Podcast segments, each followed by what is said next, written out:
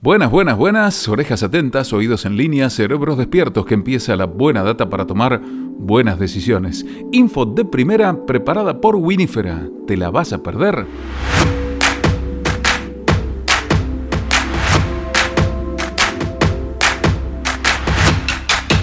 Bienvenidos a iVino, el primer podcast en español que resume las novedades más importantes del negocio vitivinícola mundial.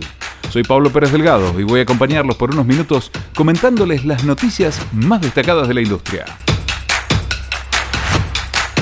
Hoy arrancamos con un artículo sobre un caso exitoso de evento online de bebidas alcohólicas. Seguimos con las estadísticas comerciales desde enero hasta octubre de este año.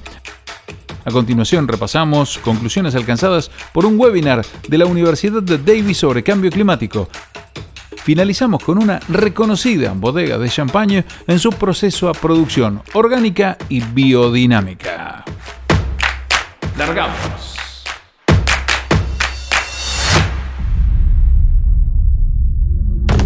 ¿Cómo atraer más consumidores a los eventos de vino online? En el mundo de los negocios, aquellos que afrontan mejor las tormentas son aquellos que fueron lo suficientemente flexibles para realizar cambios rápidamente. Uno de los cambios más importantes es darse cuenta de que las restricciones que nos impone el COVID no tienen por qué aplicarse a las posibilidades de un evento online. Hechos como no preocuparse por el espacio físico ni por limitaciones de tiempo, hacen que ahora haya posibilidades que antes no existían al momento de diseñar un evento. Esto es lo que la empresa de Whiskey Exchange ha puesto en práctica y le ha permitido realizar eventos para 1.700 clientes de 52 países distintos, logrando excelentes críticas. Para el evento se prefirió la plataforma Hopping, que integra salas de exhibición y salas para charlas con el 100% del contenido grabado, que permite a todos los asistentes no perderse el contenido de su interés. Fue de mucha ayuda realizar presentaciones de la plataforma de forma anticipada para que los clientes pudieran notar que no era una simple reunión de Zoom más. Estás escuchando y vino. Otro punto interesante fue la capacidad de poder brindar más diversidad en la temática de las charlas, al no existir limitaciones de tiempo y espacio. Esto también fue exitoso para el evento porque permitió abarcar a un público más específico que buscaba más información acerca del whisky. Don Davis, la organizadora del evento, concluyó, la supervivencia de las compañías depende de las experiencias que hagan vivir a sus consumidores. Hacer clic en un producto no es una experiencia, sino todo lo que acompañe a esa acción para hacer sentir al consumidor parte de un proceso que le agrade.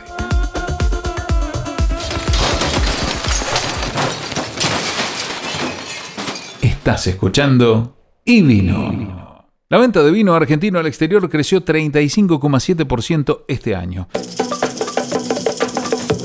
Según datos recopilados por el Instituto Nacional de Vitivinicultura, en el periodo de enero a octubre, las exportaciones de vino argentino acumulan ese número, 35,7% comparado con el mismo periodo de 2019.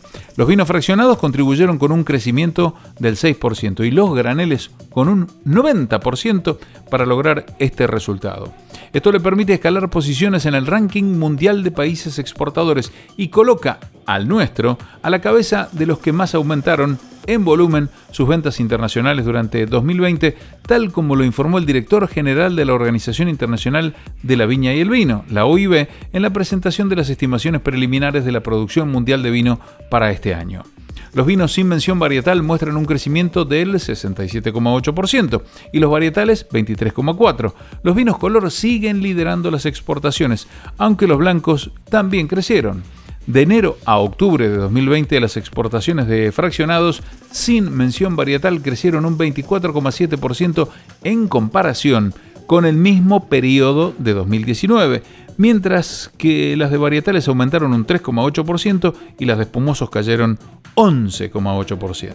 166,1 millones de litros de vino a granel han sido exportados, con un aumento de vino genérico del 84,8 y de varietales de 98,6. ¿Sabes lo que estás escuchando? Y vino.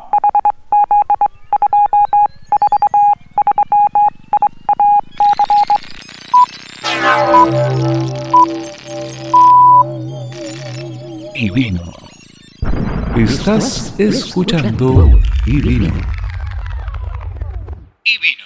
¿Debería Napa despedirse del Cabernet Sauvignon?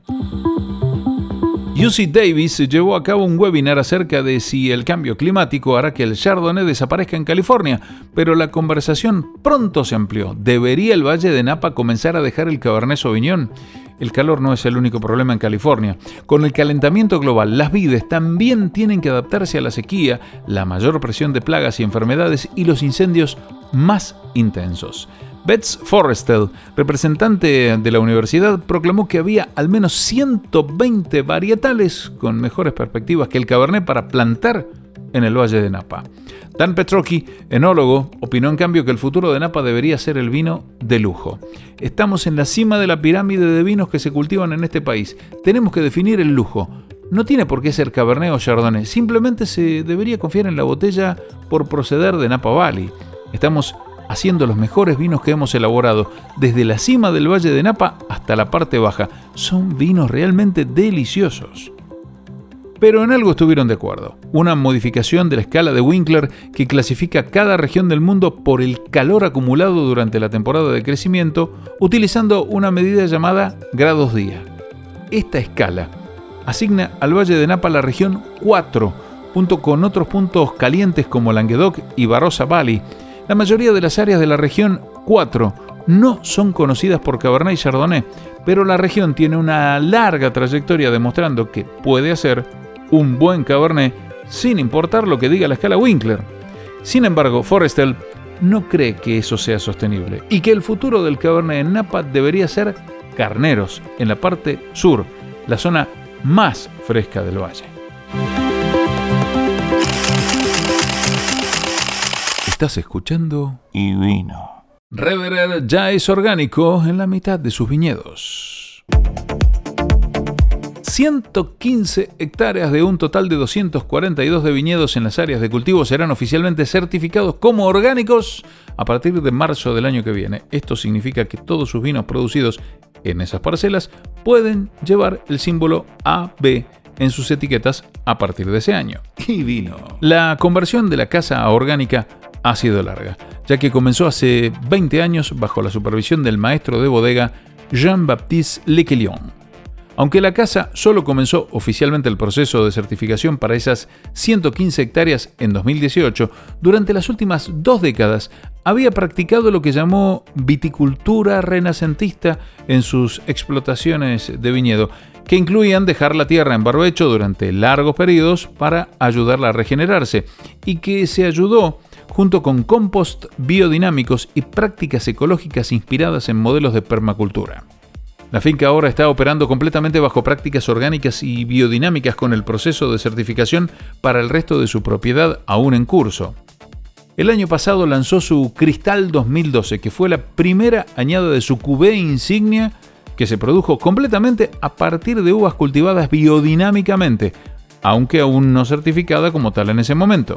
El CEO de Rederer dijo, es la creencia profundamente arraigada en mi familia durante generaciones que le debemos todo a la naturaleza y que cuando la escuchamos y le brindamos la atención y el cuidado que necesita, ella nos brindará el regalo de un terruño en su máxima expresión, fuente de grandes vinos finos.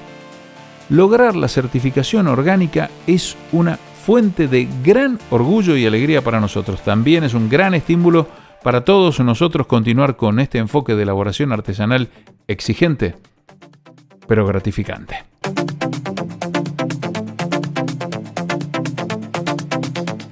Estás escuchando. Estás escuchando. Y vino. Te invitamos a suscribirte a iVino Podcast para recibir semanalmente todas las noticias relevantes del sector. Recuerden que la información destacada se encuentra en ivino.blog con sus respectivas fuentes. Auspiciaron este episodio Eno Roland, asesoramiento vitícola, enológico y laboratorio de análisis. Winifera, estrategias y mercados y Go to Wine. Hasta el próximo episodio.